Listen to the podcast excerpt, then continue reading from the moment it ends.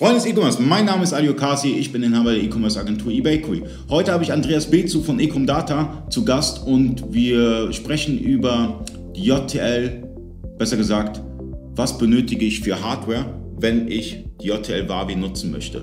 Also erstmal die Server-Hardware. Das kann man pauschal nicht sagen, oder? Ja, also man muss natürlich unterscheiden jetzt zwischen einem Server und einem Client, wo die JTL Wavi drauf laufen soll. Im Normalfall ist es ja so, dass ich den SQL-Server, die Datenbank, äh, auf einem Server installiere und der Client eben äh, JTL Wavi installiert wird. Äh, für den Server, also für SQL, äh, würde ich Minimum äh, zum Beispiel äh, Ressourcen von 4 GB an RAM empfehlen. Das ist aber auch das absolute Minimum.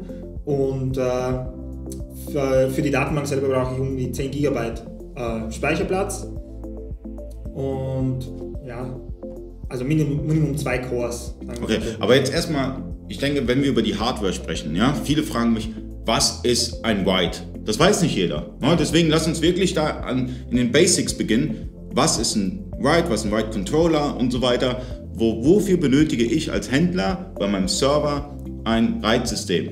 Ja, also ein RAID-System ist ja äh, eine Absicherung eigentlich. Das heißt, ich habe äh, Minimum zwei Festplatten eingebaut und diese Festplatten werden zum Beispiel im RAID 1-Verbund gespiegelt.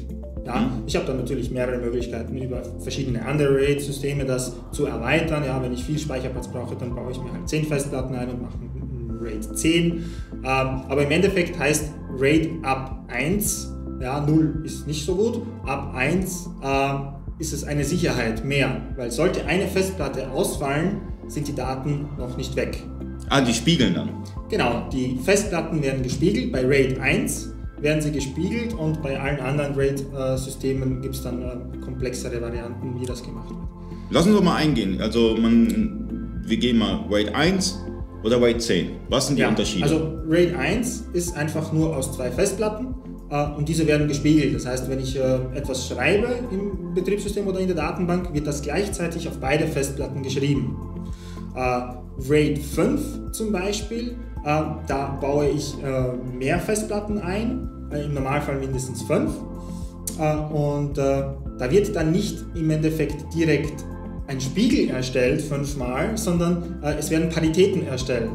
Also dieses RAID-System weiß dann, was für Daten da drauf sind, teilt sie auf vier Platten auf zum Beispiel und nimmt eine Platte als Parität. Wenn jetzt eine von den vier oder von den fünf Platten ausfällt, kann das System äh, das wiederherstellen. Das, äh, die, diese eine kaputte Festplatte, indem ich die einfach austausche und die Daten, die da drauf waren, werden dann wiederhergestellt durch die Paritäten und das, was auf den anderen vier Platten drauf ist. Hm. Und RAID 10? RAID 10 ist einfach ähm, ein erweitertes RAID 1 also eigentlich ist eine Mischung zwischen RAID 0 und RAID 1. Hm. Das heißt, ich habe äh, Striping und ich habe Mirroring. Striping bedeutet, ich äh, teile Daten auf auf mehrere Festplatten. Das heißt, damit ich schneller bin. Ja, ich habe jetzt vier Festplatten drin, äh, oder sagen wir äh, als leichtes Beispiel, ich habe zwei Festplatten drin, mache RAID 0, hm. was man nur eigentlich nie machen sollte in solchen Dingen, aber der, der Grund dafür ist, ich will schneller sein. Das heißt, er teilt die Daten auf auf Platte 1 und auf Platte 2 und wenn ich dann die Daten lesen möchte, kann ich natürlich die Bandbreiten beider Festplatten gleichzeitig nutzen und bin dann doppelt so schnell. RAID 1 ist ja der Spiegel, das wissen wir schon. Und RAID 10 ist einfach die Mischung daraus. Das heißt, RAID 10 erstellt einen Spiegel und einen Stripe. Und damit kann ich zum Beispiel von vier Festplatten äh, schneller lesen, wie wenn ich jetzt RAID 5 hätte. Okay, neben den Festplatten ist es auch ganz wichtig, ähm einen richtigen Prozessor auszuwählen. Ja, es gibt beispielsweise für normalen, für mein MacBook oder sowas, der hat jetzt einen i7 oder ähm, i5 oder ein i3 und für Server gibt es ja nochmal extra Prozessoren, die nennen sich dann Xenon-Prozessor. Ja, ein Xenon-Prozessor äh, ist eigentlich deswegen nur so wichtig, äh, weil das der einzige Intel-Prozessor, also heutzutage die einzigen Intel-Prozessoren sind, die ECC-RAM äh, unterstützen.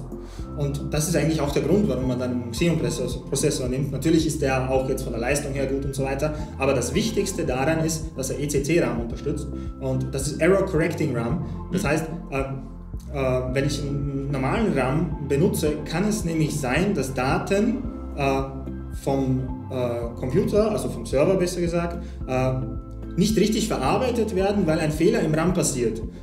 Da der Fehler im RAM passiert ist, merkt der PC das gar nicht, dass der Fehler passiert ist und will auch diesen Fehler nicht beheben, sondern speichert das einfach fehlerhaft auf die Festplatte und gibt sein OK. Und damit habe ich zum Beispiel eine korrupte Datenbank dann. Mhm. Beim Error Correcting RAM ist es so, dass der RAM das äh, selber prüft und eben es nicht zulässt, äh, dass äh, eine, eine fehlerhafte Datei abgespeichert wird. Okay. Und ähm, ich meine, darüber können wir nochmal eine eigene Sendung machen über Prozessoren. Aber was auch noch wichtig ist, ähm, der Arbeitsspeicher. Ähm, da gibt es ja auch nochmal Unterschiede zwischen DDR3, DDR4 und wie auch immer. Und ähm, vielleicht kannst du kurz darauf eingehen, wenn man eine JTL-Datenbank selber hostet, warum Arbeitsspeicher so wichtig ist, für die, die es nicht wissen. Ja, also im Arbeitsspeicher wird ja eigentlich die Datenbank oder beziehungsweise jegliche Applikationen, mit denen ich arbeite, gespeichert, ja, zwischengespeichert. Das heißt, wenn ich eine Applikation starte, dann wird die in den RAM geladen und wird daraus betrieben. Wenn ich jetzt nicht genug RAM habe, dann muss das System äh, die Applikation, die ja noch gestartet ist, nehmen und auf eine Festplatte oder auf eine SSD schieben, weil sie ja keinen Platz mehr im RAM hat. Und das macht eben Systeme extremst langsam, wenn es dazu kommt.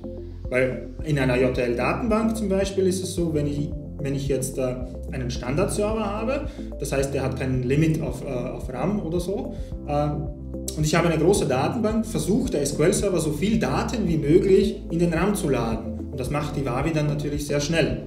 Ähm, wenn der jetzt auslagern muss, also auf die Festplatte speichern muss, äh, dann muss er das nächste Mal, wenn du irgendwas aufrufst, auch wieder auf der Festplatte suchen. Und eine Festplatte ist um ein Vielfaches langsamer als RAM. Okay. Ähm, ich denke, wir sind da detailliert jetzt mal eingegangen. Äh, falls ihr weitere Fragen habt zum Thema Hardware, da könnt ihr gerne Andreas anrufen, ecomdata.de, ja, das ist die Adresse, oder ecomdata.com?